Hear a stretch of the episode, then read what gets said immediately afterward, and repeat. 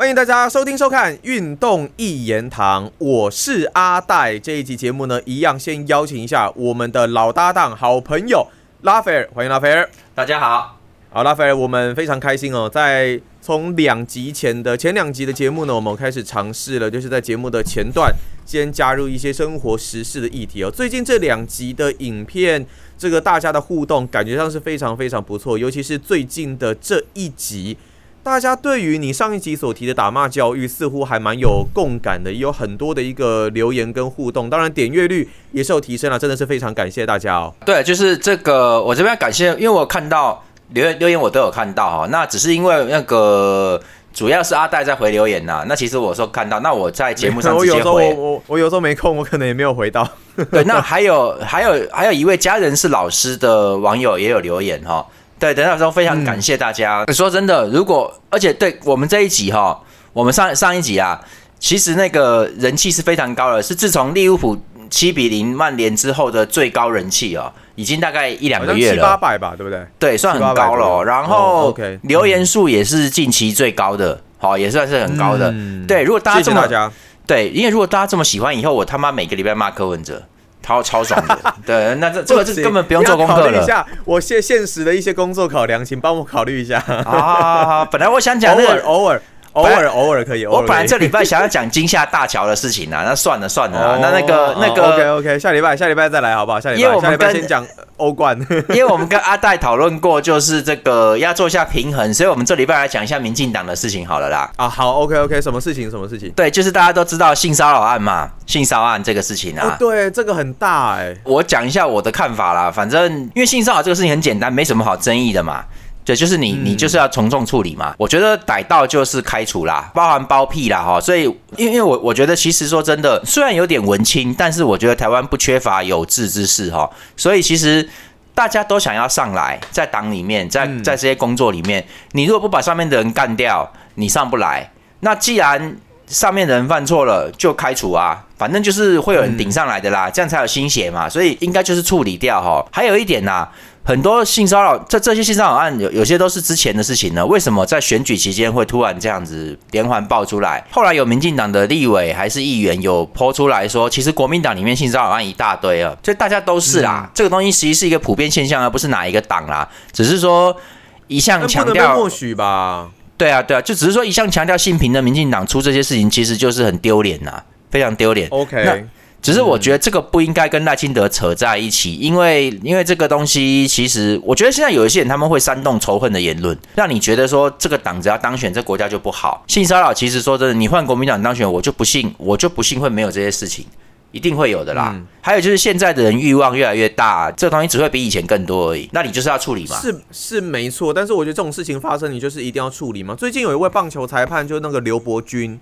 他过去在刚，因为裁判你也知道说，就是完全是男性为主嘛。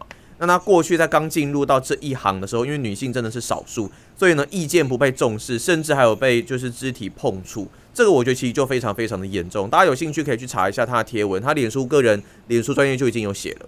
对啊，其实其实我没有什么资格去讲性骚扰这个这个议题啦。今天是为了这个节目我们才讲一下，因为我这个人向来跟性骚扰是没有什么缘分的。就是我，我跟这个东西无缘，因为我不管对女生，我不管对女生做任何事啊，他们都会说继续，就这样。所以，所以我其实不要在那边嘴了，真的啦，真的啦。我跟各位讲，这是一个很重要的道理哈。台湾，台湾不单单，台湾现在很简单的去强调两性教育哈，那结果最后会越弄越离谱，就是变成说，其实现在很多男生不敢追女孩子啊，很多啊，然后就是会怕啊。然后有人说什么？因为像之前有个跟骚法，那跟骚法这是另外一个议题，我们今天不特别提啦。只是说现在对于跟骚法的这个女生的权利扩张很大，女生只要觉得你在跟踪她，女生马马上可以告你哦，就是这样子啊。那追求其实算是一种算是一种骚扰啊，女生不喜欢就变成骚扰啊。所以其实就是说，确实啊，很多人就会说啊，这样就不能追女生哦。其实其实啊，你不追就不追也没有办法啦。说实在的，我觉得是这样子，只是说我只能说，你只要让女生开心了，你觉得她会她会怎么样吗？就事情就是这样啊，所以就是你讲话，有些人开黄腔开的女生不舒服了嘛，就是这样子啊。对对啊，那我有时候开黄腔就会说我鸡鸡不大不小之类的，那那女生觉得很好笑啊，她怎么会告我嘞？对不对？妈就就是说你会搞到被人家告，你自己有问题啊。可其实我觉得，像像你说的是，你是说自己嘛？那如果今天是如果这个言论是建立在女性的身上，我觉得问题就真的会比较大，因为你等于是侵犯她的权益嘛，对不对？对啊，那你等于是有点在侮辱他那样的感觉，所以我觉得这个分寸要拿捏好，不是不能追，而是你追可能要有一个方法，或者是说一个自己的一个分寸。那甚至有的时候，有一些男生如果觉得说女生这样子讲话，他可能不喜欢，他其实也可以采取一些行动啊。其实就是看你怎么去运用你的言辞吧。个人觉得啊，女生要舒服啦，就是这么简单呐。女生都已经不舒服了，你还继续弄人家，就是你你自己，我应该说我，哦对啦我会觉得哈，是你跟女生相处的方法，甚至你的技巧有问题。我建议你重新再回去学习一下。这种男人都是心理，我觉得是讲真的不正常。我像我个人向来觉得，女生如果不舒服的话，哈。那算是我的失败，所以我在做其他事都是要让女生舒服啊。那女生不舒服，我还跟你玩什，我还弄你什么啊？就不用弄了，回家看足球了嘛。对我来说就是这样子，所以就是就是他如果不要就不要啊。我觉得你你那我看他如果不要你停下来，我跟你讲，其实很多人是不会再继续的啦，就就不会就有什么性骚的事情。啦，不要不要硬是还要再讲一些什么东西，或是还说什么雄性动物追求不到，至终会受伤，后面还跟着有这些行为就很低低级啊！我觉得这就是哦，就说你你不需要在后面搞这些啊，你们自己你们自己这些臭男生哦，这种这种男的哦，就自己就低级了，然后还在那边官官相护，就是就是很差啦。所以可而且说真的，现在已经不像以前那么保守了啦。就是有时候你说哎不好意思，人家人家可能女生也不会对你怎样啦。讲真的，是因为你一直要，你根本是要强暴人家，你就根本就要搞到那种地步去，你当然会有或是言语强暴，对不对啊，不过我各位还是要讲一下，就是性骚扰的就是这些王八蛋，但是这个跟总统大选其实没有直接关系，只是有有些有些人见猎欣喜就开始一直打，因为他们认为可以可以打到赖清德啊。分开来看啊，就是说性骚归性骚，但是这个行为不应该建立在可能总总统候选人的一个失职上面对吧？对，而且就不是赖清德性骚，而且也不是他当党主席的时候性骚的，所以所以基基本基本上他道歉三次了，其实我觉得这件事情就可以了了。你今天基本上就是走法律走法律途径去了，就是这样子，就是哎、好要有人说他。没诚意，是不是？是有人说没诚意吗？我觉得很多人都不见得会有诚意啦，看你怎么去想啦，对不对？那接接下来我们就涉及到我们接下来讲的话题，有些人道歉。你你觉你就觉得他没诚意啊？但是他道道歉了的话，看你怎么去解释这个东西啦。我我觉得有些、有些事情可以被原谅，有些事情不行。像性骚扰就是不就没有办法嘛。而且你你前面做的事情那么过分，讲讲实在的，那这根本没什么好原谅的啦。我觉得我觉得原谅不是用在这种东西上面的。好，那我们今天就这个就到先到这边，我们要讲一个更重要的事情哈、什么节目结束了吗？没有没有，我们接下来要讲更重要的事情哦，就是体体育界在上个礼上个礼拜发生的一件大事。啊好，那良鱼事件吗？对对对，因为我刚刚在讨论过，那我这边我就嗯这一趴我先稍微休息一下。这个事情，阿戴，你可不可以可不可以先来交代一下？因为我你是棒球界比较熟，这事情我是觉得是有点夸张啦。这个就是在你知道，就媒体采访、媒体记者采访，它都有一定的一个规范跟规定。那主要的事件是在美国职棒大联盟那边，洛杉矶天使队那边，就当地可能有很多侨胞，近几年来他们都会弄一些跟台湾有关的活动。那在天使队这一边呢，其实就有一个所谓的台湾日。OK，那台湾日这一边呢，其实就有请这个中华职棒乐天桃园队的乐天女孩哦，他们呢到洛杉矶天使的球场那边去表演。当然，这一切呢都是非常的正常。那他们也很庆幸说，哎，有机会可以跟天使队很知名的球星大谷翔平来合照，OK 也没有问题。但是呢，在 TVBS 这边，就是有一个女性记者，她叫做张良瑜哦，她到了美国这边，当然就是要尽量去采访跟天使队、跟乐天女孩有关的一切，甚至飞机上林香在睡觉用什么方法，她也要去访。那接下来就是个很大的重点了，在乐天女孩呢跟大谷翔平合照的这一个地方，理论上她就是只能否合照。他没有办法在那边做其他的一些行为，例如像是联访、采访等等，不太容易。那大谷翔平他只有在先发投球的时候会愿意受访，而且他一定是日文受访。那如果是在应该说他都是用日文来回答啦。那在打击的时候，因为他是二刀流嘛，打击的时候他是不会接受采访的。所以张良宇在那一次，他就是直接闯进了这个地方，他不该出现在这里的这一个地方。堵到了大谷翔平，他一经过，那马上把麦堵上去，说：“哎、你有没有什么话想要跟台湾球迷讲？”他用英文讲了，他说：“你有什么话想要跟台湾球迷讲？”那大谷祥平就想说，这这哪来的记者啊？这莫名其妙，怎么会有一个人突然堵麦堵上来，然后问我这一个那么没有水准的问题？而且我今天又是不受访的这一天，所有人都知道，怎么就只有他不知道？这真的是莫名其妙。所以他的脸部表情，大家也可以看得出来，是很明显充满尴尬的感觉。那旁边呢，马上就有一位美国的，呃，应该是公关人员吧，过来就是跟张良瑜说，你不应该出现在这个地方。那事后当然就是做拔证处理。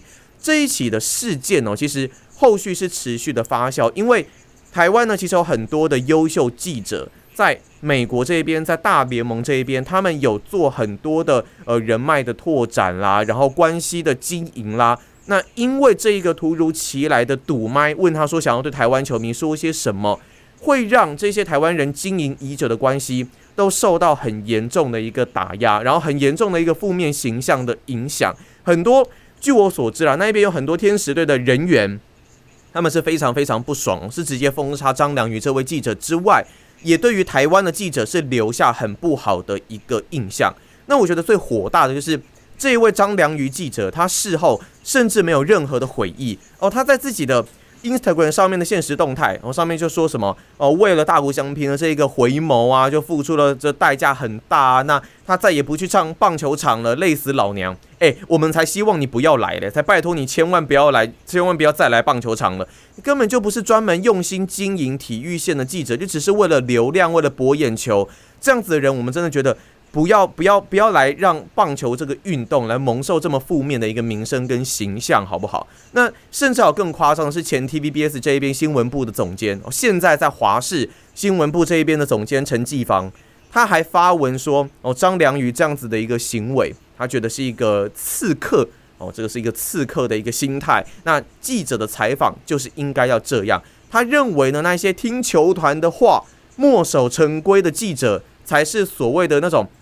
就是太听话，像狗一样，那根本就不是有称职扮演好记者的一个角色。诶，我才觉得莫名其妙了。你这样子，好，你做刺客，那你还不要干脆今天蔡英文出来的时候，那你就突然去堵麦，你就冲进去去堵麦。记者应该是这样子工作的吗？所以整起事件呢，我是真的觉得新闻界的人跟体育界的人，我我认为应该是要。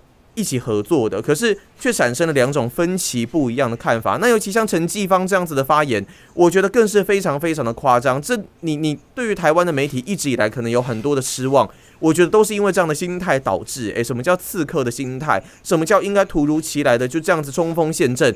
这样才是记者该有的样貌。我我我实在是不这么认为了。在体育界这个事情闹得很大啊。那这个。这个张良宇呢，我我我先跟各位讲，我其实我不晓得怎么开始，有时候一一肚子火啊哈，就是说这个这个 这女的她的态度非常的恶劣哦，然后然后呢，我们先讲这个事情，我我简单跟各位说，就是在台湾哈，大家重视的东西，其实就是新新闻会去讲的，会去报的主流的东西，其实是政治跟娱乐。嗯，政治界跟艺能界、娱乐界的东西，可是，在外国不是这样，在外国哈，不管是欧还是美啊，他们重视的不是政治，而是运动跟娱乐。对，所以他们他们运动排在非常前面呢。对，他们的在外国其实这没有人在投票的，谁鸟你啊？他们就这种逻辑，你知道吗？那他所以换句话说，你如果以民众的关注度来说，他们的运对运动的关注跟重视度等同于在台湾政治那个感觉，你就想，所以刚才。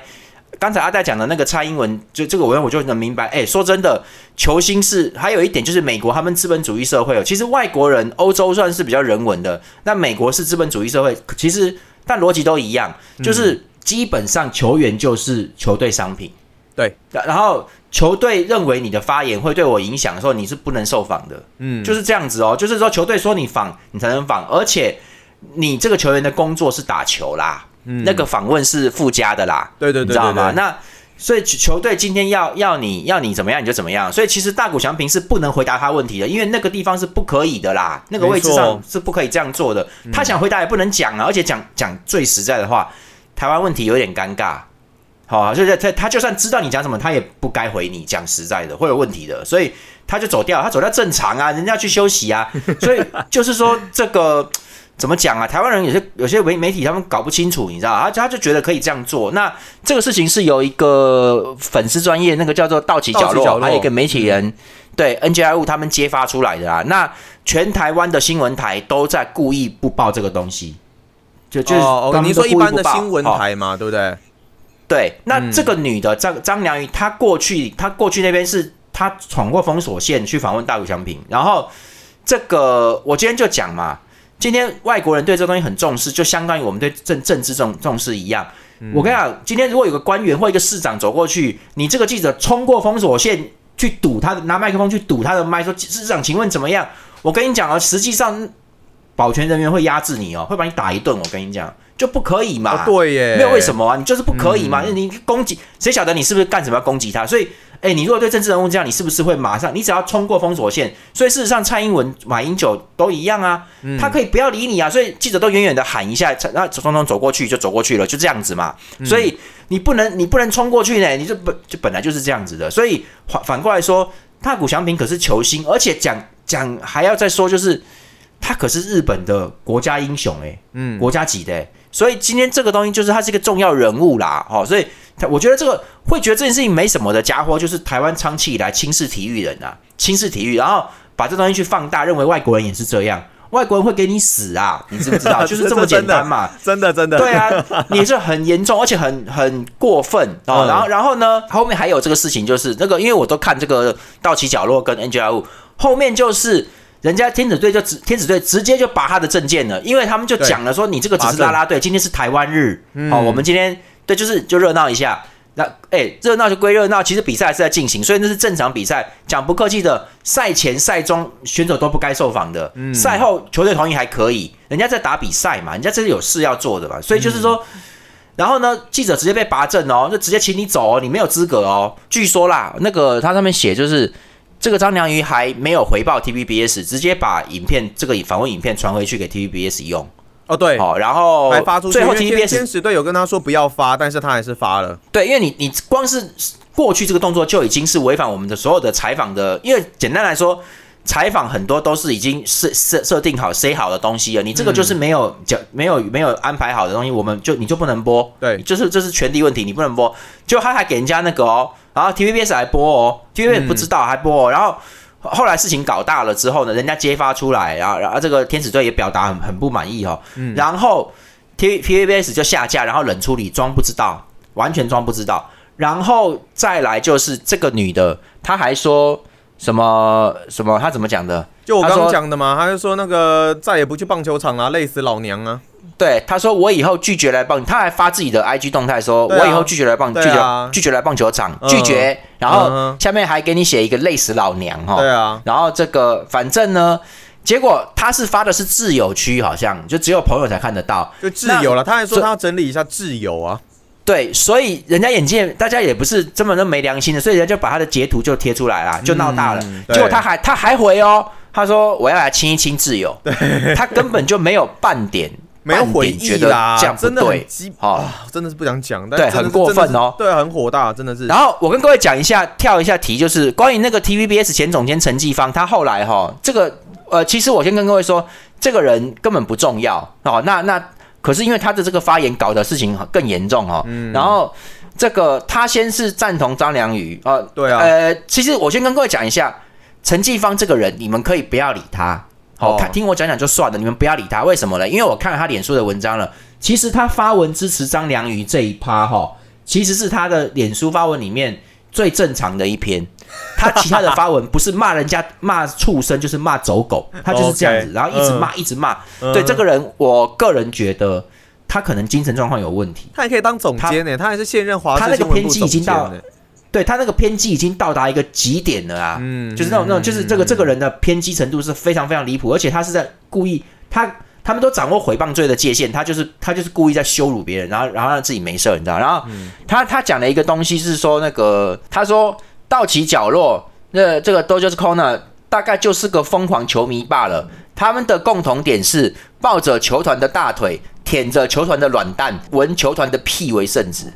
好，然后他就类似讲这种话啦，然后他就说张良瑜这样子，哎，道奇角落的人我也都认识啊，他们也是运动世界写手啊。对我跟我跟各位说，我我我是不晓得这个好像这个可以试看看能不能告他吧，因为他们说你舔舔球团的软蛋哦，对啊，这个真的很莫名其妙。这好像可以告哦，可以吗？这个可以告这样可以看看啊吗？我我不知道这个要法官认定，但是我觉得这种这种陈继芳这种人，你不修理他两下不行啊。我觉得我觉得该 该提告要试看看。那那、嗯那这个，而且讲真的，大家都很不爽嘛。然后还再就是刺客型，他就说他是这种是刺客型记者哈。那台湾，因为我各位我个人是念一个传播大学出来的哦，那新闻媒体人的那种那种，那我自己也考过传播所，传播理论我也上过，好、这些这些东西我们该有都有的东西，所以我跟各位说，就是有一派新闻人他是他是觉得可以这样的，他觉得可以这样，因为他觉得他不这样问不到。问不到，如果是不是突然突袭你的话，他问不到真相啊，就也也就是所谓的横眉冷对千夫指，俯首甘为孺子牛，这个是他们新闻人的一个宗旨啊，哈，厉害，就是厉害。对他就是说第四权嘛，媒体。可可是说真的，你不能把这个东西套到所有上东西上面去啦。啊，就是人家不行就是不行啦，就是、嗯。而且而且的大股强平又不是性骚扰，又不是贪污，又不是干嘛，你你怎么能这样子去去弄人家？这是一个正规的，就跟公务员一样，他下班他就走了，他就这样子哦，所以这些很他们这些行为都相当恶劣，然后然后 TVBS 想要装傻啦，就是他后来道歉，了，有很简对，单他是被的道歉。逼的，他被逼的没有办法他出来道歉。然后，但是呢，像这个女的有在张良宇有在 Eleven 主持一个节目，哈，也被收掉了嘛？Eleven 还算有点脑啊，虽然说收视率不好啊，对对所以他们就赶快。赶快就说我们这个人是外来的，不是 Eleven 的员工，他是我们外聘的，所以嗯我们已经告知单位说此人不适任，就是拔主持棒，拔主持人，就这么简单。所以我觉得，我跟各位说哈，其实有一些人，我们我我我上一期讲到的是我对年轻人的想法，就是我觉得我们可以给。应该要给年轻人机会，那可是有一些人真的是现在年轻人，呃，又讲回柯文哲的品德教育哈，只是我觉得柯文哲没有资格讲品德啦，他这样讲话他没资格讲品德。那但是我就说，现在小孩子的问题就是很多人是没有品德的，哦，嗯就是很糟糕，就是这就是一种品德，你你你不能这个你这做成这种事情，我觉得我们应该给年轻人多机会出头，就好像我其实之前在运动世界，我对很多年轻人的问问题哈、那个提问我都我都是。那反正知无不言，言无不尽啊，因为我也不想运动世界足球区变成只有我一个人在写。对总之就是我的我的心态是说，我我我写你写，然后你的粉丝会来看我的文章，我的粉丝看你的文章，再这样整个饼做大才大家才有那个，不然谁要理足球啊？正向循环呢、就是一个正向循环。因为我们我们比较有年纪，我们我们很明白这是总市场的问题。可是我跟你讲，有一些人哈、刚刚进来的时候对我对我哈、很很狗很客气，来这边问东问问问问题哈、然后我也很诚挚的回答他。他后来怎么网络霸凌我？他壮大且稍微壮大一点之后，他怎么霸凌我？对不对？就是对，那我会原谅他吗？我不会。那当然，当然，人家后来自己有出事啊，活该啦。嗯好、我就跟你讲，他活该啦。他得罪，他得罪人家，把把把不是得罪，他把人家书，他把人家要出的书搞烂掉。他的行径就是已经猖狂到他都不觉得他这样讲话是不那个。结结果后来我觉得很好笑是，他惹我反而是一件很小的事情，不是、嗯他来伤害我反而是一件很小的事，我不该觉得那么生气，反而是他去伤害到人家人家另外一个人跟网站呢，哦。他做了很多事情都违规，他都不知道，所以我跟各位说，嗯，对，所以我跟各位说，有些现在年小年小年轻小孩子，所以就是我们没办法管品德教育，因为说真的，像我讲的，这不是老师该做的事情啊。嗯老师如果打有体体罚权会有问题啦，这个东西是家教，这个是父母要管的啦，父母教不好哦。你就所以我，我所以我骂人都是骂人家爸妈。那那个我妈都觉得你怎么可以这样骂？我就说没有啊，这个这个我真的觉得是这样，普龙公就是普龙公啦，那种乐色就是真的跟他爸妈是会有关系的。爸妈如果不是就是那种烂人，再不然就是爸妈嗯没没没有时工作太忙没时间管你，让让你今天变成这样都不注意你，让你今天这么严重。所以我跟各位说，现在很多年轻人他在犯错的时候，那个不是呃一时的那个失误哦，已经不是说他犯错了，就不是这种错哦，他会做出来的事情是对别人极大的伤害哦。他他是犯错没错啊，所以现在但但是就是。他是犯错没错，但是他做事情是很大伤害，是以前根本想都想不到的哦。现在的小孩子真的不是，现在年轻人有很多年轻人，他们做的很多动作是非常的，这个那个就是他们那种坏跟自私自利是一种浑然天成，他还不是故意的哦。嗯所以像陈静心、林春生、高天明的时代已经过去了，现在会做坏，那个叫做老高讲的一个叫什么理论呐、就是他有个说做出干出这个是外国有研究。干出最坏、最恶劣事情的人，其实不是那种看起来就是像什么希特勒那种大魔头，对对对，这些执行者哈、他们是普通人，这是一种普通人理论。那个普通人其实，你看他就是一个一般人，他其实人还蛮好的嘞。嗯他但是他在执行政策的时候哈、他会他会为了迎合上面的他，或者是说他他人上面要求，他会干得非常扯啊，你知道吗？他就是他就是很多这种人，所以所以说，我觉得我们该给你很多人机会哈，人家有机会，我们要给人家。那但是对于犯错到一个程度的人，我们不，我们应该彻底封杀他，不能给他机会，要把他赶出这个这个，就是你要赶走他，嗯，他永远消失。所以我跟各位说，如果今天 Eleven 你们能找得到，就是 Eleven 或者是 TVB 的粉砖，你们应该去留言表达，就是因为这个人他其实张良于这个人，其实讲真的啦，我我就这样讲啦。如果你今天原谅他，代表他干了一次这个事情，尤尤其是台湾人的概念哦。他干了一次这种事情哦，他有一次的扣打可以被原谅，就跟吸毒一样。台湾有些艺人吸毒，然后就道歉，哦，当反毒大使就没事了。他吸毒一次可以被原谅。我跟你讲，但是你把角度换到天使队，换到人家球团那边去，那就变成以后过一阵子又来一个，又来一个。那那我就是永远都要注意这些事情，你知道吗？你你你在你在骚扰我比赛啊！所以我是建议天使队，我像是这种，我都觉得说。封杀你还太客气了，应该要封杀你整个 TVBS，而且官官会相互，媒体为什么都不报，都在报政治新闻？这个事情在国外很大哦，而且你们这些媒体也很喜欢报什么篮球啊，在台湾篮球啊，魔兽霍华德啊，你们这些媒体不是很爱报吗？今天发生这么大的事情，我跟各位说，你们注意看，媒体也会自己互相保护，因为就是当他们的记者出事的时候，他们不会报的啦。而且出出大事的东西，确实确实是，而且他们也是有一些人脉的。我觉得应该是天使队要封杀的，应该是像 TVBS 这样子的媒体。但是像 TSNA 这些有很努力在经营的，一起运动这些很努力在经营的，我我觉得他们这些他们是可以分得清楚的啦。给证就是在给证这一方面是需要有更多的一个审核。对了，我觉得今天还有一点就是我讲说，今天你看。我我为什么不喜欢拉拉队文化？就是因为这样，因为搞久了就变娱乐，所以这些人都变得很轻浮，你知道吗？他去访问，他就觉得他可以这样。其实人家那个场场地是场合是很严格的，不是不是这样子的。就是所以就是就是当你用拉拉队用娱乐去凌驾于棒球本质的时候，就会变得大家觉得，哎，好像我我赌到一个艺人可以，其实可以叫他回答，实际上不是这样子哦。在外国人家人家本来就是不打，那不是我正式的记者会，我不打。你你光是来这样子，你都是骚扰我的私生活，狗仔是可以告的嘞，你知道吗？你不不能这样子的，所以这个东西有，其实在国外有，不要说严格的规范，有规范啦哈。那我只能说，发生这种事情很遗憾，就是说你今天办这个台湾日，最后你让这个记者再弄成这样子，人家人家让万一不办了嘞，人家不想办了嘞，对不对？你今天搞得这么臭，我们台湾的损失哎，说实在。对，所以其实人家人家办台湾是是说热闹啊，让你好啊，就就是这这大家那个，而且讲真的，对对中华民国的国际知名度是有提高的。那你今天一直在那边骚扰乱，做这些做这些很臭的事情，人家人家以后可以不要办了。我跟你讲，人家人家为什么不办美国日，要办你台湾日，对不对？因为像之前在纽约大都会这一边，他们的花旗球场里面也是有办这个台湾日的活动，那也是台湾人 When 他。在大都会工作，然后他所办的这个活动，每一年其实都有非常不错的一个。像之前彭正敏有去过嘛？那今年像曾公曾文成也是要去这个台湾日的活动，所以是很有意义的。那也是能够提升台湾这一边的知名度。不过我们今天其实呃前面已经现在我们已经慢慢带入到一些运动相关的话题，我们还是要来聊一下足球的部分啦。在足球这一边，当然现在足总杯有曼城又收获一冠来打败了曼联。那另外还有像是欧霸这一个部分。塞维利亚跟罗马一路打到了 PK 战，最终呢是由塞维利亚来收下了欧霸的冠军。拉斐尔想要先讲欧霸吗？对，其实今今天这个东西就简单讲就好，因为像欧霸那场比赛，我觉得就是如同大家预料的是很激烈的哈。其实我觉得塞维利亚会赢，我还有点意外，因为感觉上罗马其实可以做的比较好，因为因为塞维利亚今年已经不是以前的那个欧霸王了，他的攻击力，你看他对曼联比赛的时候，他攻击力就是不行的哦，他其实没有什么攻击力，他是一直去。逼曼联，最后曼联的防守出了一点错，而且其实那些乌龙球其实是有意外的，有点赛道啦，还有点赛道啦，所以。所以塞维利亚其实我想说没那么强啊，然后就就就他来这边打的时候，决赛的时候还是老样子，他们没有打出攻击的东西，所以他们就是拼命在中场打搞啊，就压啊，就这样进攻哦。那反而罗马队的进攻是比较上半场开始是比较 OK 的，然后这个迪巴拉进那一球也很漂亮，嗯，你知道？那后来塞维利亚是是靠着那个手球还是什么东西进球的嘛？对啊，对，也是这样弄出来的，所以就是。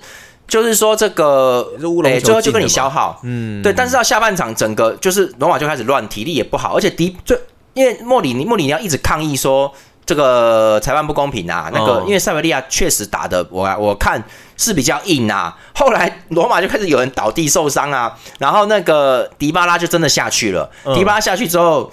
这个罗马就没有就就明显就没有攻击了，就一直被耗到最后，体力全部耗尽，就延长赛十二码了。嗯，那这个我觉得这也没有办法，只能说只能说塞维利亚真的是很有经验。哎，这个就是各位，其实塞维利亚对罗马其实等于是有点有一点以弱胜强了，因为塞维利亚其实现在有就是你有很多问题，但是你依然能够把比赛拖入你要的节奏，所以这就是其实很很有经验的。那这个。这场欧霸比赛我觉得还不错，但下半场后段真的蛮无聊的，因为因为罗马队完全没有力气了，你知道，就是蛮可怜的啦。那不过打亚打到亚军，罗马队打的其实我觉得也很 OK 了，因为嗯，去年也打的很好，所以我觉得我觉得是不错了哦。好，那我们再来讲一下英超的足总杯。对，足总杯我才想讲这个曼城跟曼联曼彻斯特对决，曼联一比二败下阵来，拉斐尔是不是很爽？呃，没有干，我觉得很不爽啊。为什么？为什么？为什么？干干你年，这是足总杯决赛哎。OK，就打的跟打的跟练习赛一样，那真的很很能扯。我所以曼城炸鸡哦，内内容 内容也不好吗？一分钟哎，不是一分钟进球了，一分钟就进球了，一分钟进球会好看吗？啊，反正我就说，哎，买了炸鸡，各各位，我鸡翅我还剩一只鸡翅不想吃了，现在还丢在冰箱里面，就是说无聊嘛，就是哎，一下子就进球，而且拉菲我要吃，我要吃，你去找你老婆买东西，叫你老婆买给你啊！我我跟我跟你们说，各位这个东西就是很扯啊，就是。实力落差非常大，然后就是你可以看得到，那而且曼，你们如果大家都看，其实明眼人都看得出来，最恐怖的就是曼城根本没有尽全力，他根本没有尽全力，然后就跟你弄弄，然后呢，诶，我们先讲曼联好了，曼联因为就像我玩，结果我还算讲中了啦，讲中了一些啊，就是说曼联太过依靠某些特定单点的球员了哈，所以就是滕哈格等于用他们来撑呐，然后来来骗呐。好，来拐骗自己的名声，对吧？就是我们打赢了，其实你都是靠那几个球员的个人能力去赢的。你整你整个球队进攻没有组织，没有想法，而且临阵的应变处理也不好。后防线就是靠那个扫荡的，就是这样子。那无法真正做成做做出一个好的联防系统，就是一个叠一个，然后你过了一个还有一个，那就是就是你你做不到这个东西啦。曼联根本就是散沙一样的，所以呢，曼联进攻上很依靠。安东尼现在安东尼受伤就没了，所以安曼联那天是把 B 费布鲁诺费兰德是摆在右翼，想要靠他去拿球，结果根本没有用啊，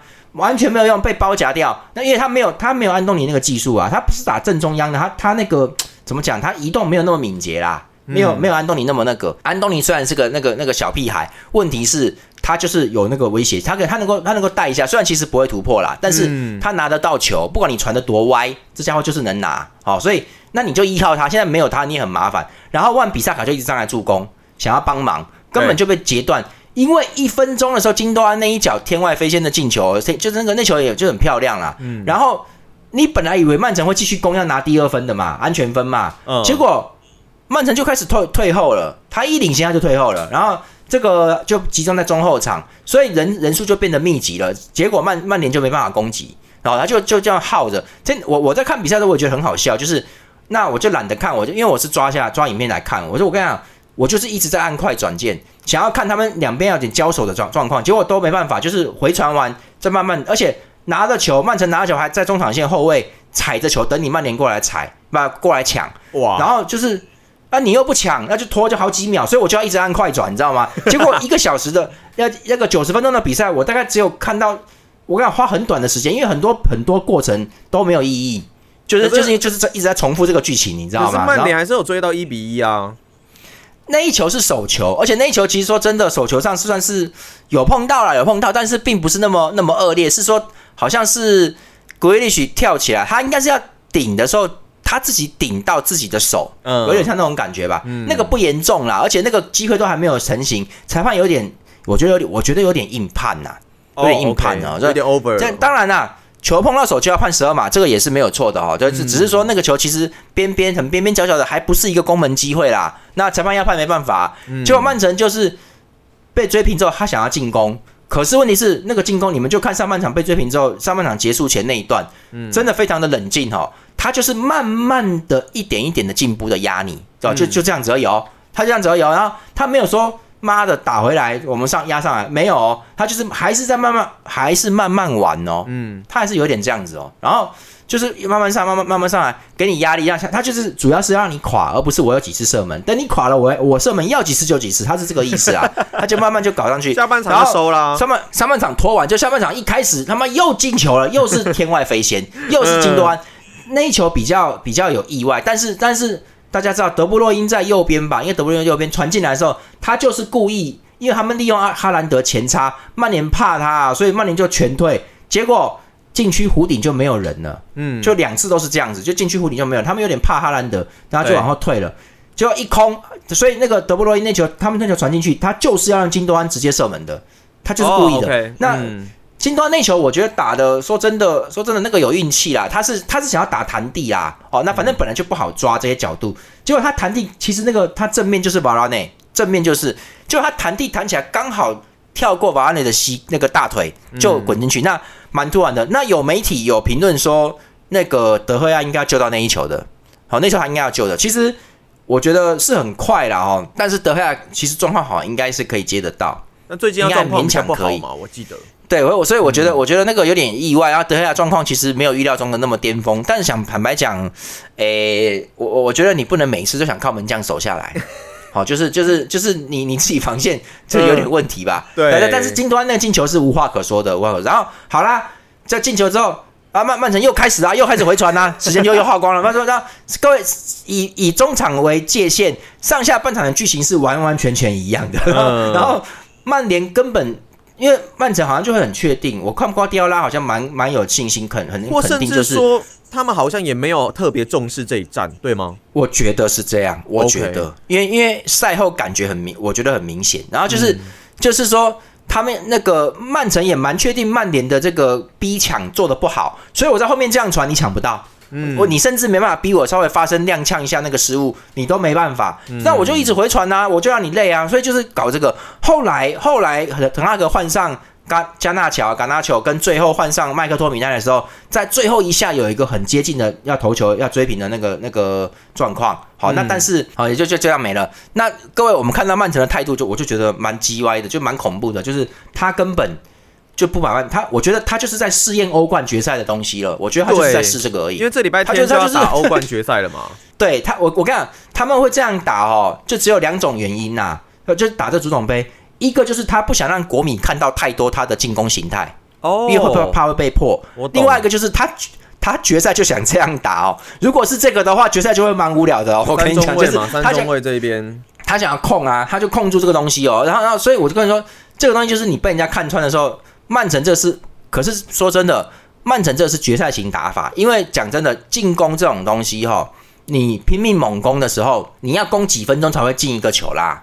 十分钟要吧，十五分钟要吧，但是你如果犯一个失误，可能就会掉了哦。那犯失误只是瞬间的，所以实际上一直不停的猛攻这件事情，其实其实在决赛这种不能失误的比赛里面，其实是蛮它不是一个适合的打法。嗯你嗯，知道吗？因为你攻半天，人家人家手速，人家一个反击差点就进你球，这个搞久了不好。而且随着比赛时间进行，体能下降的那一队一直攻一直攻，体能下降，其实会对你有影响。所以曼城那场足总杯决赛，明显是在调控这些体能的东西哟。但我觉得也是也是必须的吧。对，他在调控这个东西，他他就就是用一个他其实根本就不太累的状况去控制你整场。然后呢，各位你们看比赛就知道啦，那个金端跟德布罗因状态很好，嗯，但他们应该是会把这状态带进决赛的哦。那然后我是看，我觉得曼城在后面夺冠之后的颁奖典礼也没有很兴奋，就是说就是说，哎呦不错，拿冠军了耶，就这样好了，就那种感觉哦。他没有说因为实力有落差对啊，然后这这也不是一个这么大的一个比赛，他们的重心应该还是放在这个礼拜天的欧冠决赛跟国米的交手吧。对你就可以看到曼城其实其实我觉得他这场比赛就是真的是实力差很多啦，所以那那我就是说，也就是说呢。虽然说我不喜欢那个几个球员，但但是曼联现在就是靠那几个什么安东尼、里桑多罗、马丁内斯哦，不就就这些人，他们不在的时候哦，其实影响就会就会很大了瓜迪奥拉根本不鸟你啦，嗯你知道吗？然后那当然，我跟各位讲一下，我们接下来未来就会讲转会了哈，就是说今年夏天据说曼联离要离队的球员有到达双位数哦，可能会到十个，这么多那这是传说啦，但是哦现在已经有好几个会离队了。那像弗雷德也可能会离开，哦甚至麦克托米奈也可能会离开，所以会走不少人哦。嗯那他们就要花大钱去去买买很多人了。对那呃，我是不觉得这样长期会好啦。那嗯曼曼联应该会，应该说，我觉得曼联会有蛮大的改变。今年夏天会有很大改变。然后呢，我们讲欧冠决赛，接下来我们讲欧冠决赛哼，。对，就是这场比赛，我觉得在这个本周末，我觉得你光看曼城在足总杯里面这个表现，我就觉得有点可怕哈。他应就是他其实已经然后中场囤人这样子的打法吧？对，应该就是这样子。所以这场比赛会在中场里面蛮焦灼的哦。那国米其实应该是没什么办法，他就是打反击，所以曼城很可能是不会，就像这场足总杯一样，很可能是不会扑上去的。哦，他很可能就在这边，因为他就是也对很慢，因为他要防你的防你的老塔罗跟 j c o 他要防你的老塔罗跟哲科，然后他还要怕你的后插上，然后他还要小心你下半场会换一个巨汉卢卡库上来，更 就是更快，会踩 会卡禁区那种很会卡东西的，对，所以曼城很可能会蛮小心的，尽量不让你拿球权。也就是说，这场比赛，可是可是因为我记得好像这几年欧冠，呃，去年就开小了嘛，比总比分开小了，对，所以我跟各位说，不一定僵持的状况就是不就是会开小，不一定啊。呃，我觉得开个二比一、三比一还是有可能的。所以其实，因为如果一比零真的是有点无聊。那我我我觉得像蛮有机会的，我觉得在我觉得蛮有机会的。你觉得蛮有机会一比零的哈。我我觉得了，我觉得，我觉得，因为很小心啊，决赛就一场定生死啊，所以就步步为营了。对啊，可是我个人觉得这个瓜迪奥拉球队又有点不一样。我觉得他们他们到某个机会的时候，事实上事实上他们对足总杯曼联的的时候，这这场比赛也是二比一啊，还是开大了、啊，也没有守住。就所以就是所以说用这种搞法也不一定就是不会进球啦，啊也就呃 OK 我觉得还是有可能，我觉得可以赌看看大，好可以试看看开大。哦，OK，有尤其尤其赛前的预测可能是二到二点五的时候，你就你就可以玩大。我觉得看结果嘛，看看谁看谁输谁请谁吃饭，好不好？啊，可以啊，反正 我跟我讲，就是 国米现在也算是已经准备好了。那这个、嗯可是我我跟各位说，曼城在中场这个东西哈，就是国米其实也不是不怕他，国米是有本钱可以跟他对打的。因诶、我觉得他们应该会出巴雷拉啦、梅西塔娘啦，跟那个跟那个恰尔汉奴，然后右边登弗莱登登弗里斯跟嗯左边的这个。我觉得左边应该是 Demarco，可能不是 Go Sense 哈。那那哦，Dimarco，前场就是对前场就两个前锋，主要就是这样打。那这个曼城就是应该就是足总杯这个阵势了，应该就是了啊、嗯，除非瓜迪奥拉又又是干嘛了，然后又又换新的阵，让你让你突袭你，让你想想要赶紧搞一个那个搞不清楚。但我觉得今年这个状况其实蛮稳定的，所以瓜迪奥拉应该不会在临阵搞赛前变阵之类的事情的啦。哈，那难说哦，我觉得难说呢。难说啦，可是我觉得目前这个状况很好，就继续维持下去。而且事实上，他也没有让呃国米看到他们怎么打的，就是因为曼联就自爆了，就是一下子就爆了，所以根本就没有逼出你的很多弱点出来，你是看不到的，就不容易看到啦。所以我觉得曼城有可能会继续这样打下去，继续这样打决赛哦。你就看足总杯可能就那个模式，那就看国米能不能突破曼城的中中场控制。我觉得中场控制之间会卡很久，而且而且。感觉上，卢卡库应该能够搞点什么出来。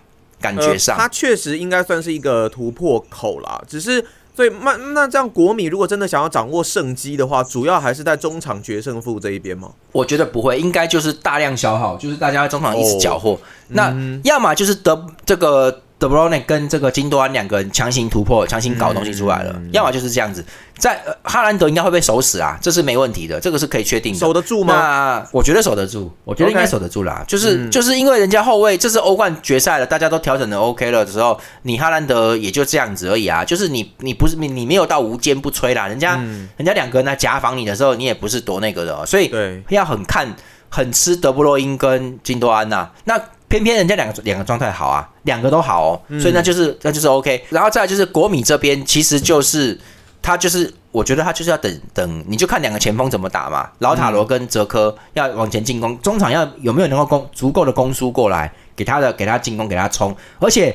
看得出来，曼城的防线，什么阿坎吉啊、阿 K 啊、卢本迪亚斯啊这些人哦，是动死是不会散开让你机会冲的哦，看得出来是不会的、哦，因为这几场都打得蛮稳的，就是他不会说、哎呀有缝隙，所以老塔罗我觉得他想冲应该没什么效，哦，应该会是这样子的，所以没会僵持，我觉得会僵持嗯，因为他可能不会不会让出那个空间，或是不会傻乎乎的让你反越位成功，就是没已经不是那样子了，不是那么简单。所以我我所以我觉得有可能会僵持住。那然后等可能卢卡库上来，他去在那边搞那些中场那些事情，就是找搞那前场踩球啊，像像上上一场对 AC 米兰的时候，就是他是不是就是他踩住球抢不走啊，太大只了，他就往往左边一放，然后就进球，就是传队友上来就进球了。所以就是说，他可能要靠他的身体优势去压哦。那卢卡库其实我的感觉是状态还可以啦，就是他在紧急要用的时候，他他不会说一无是处。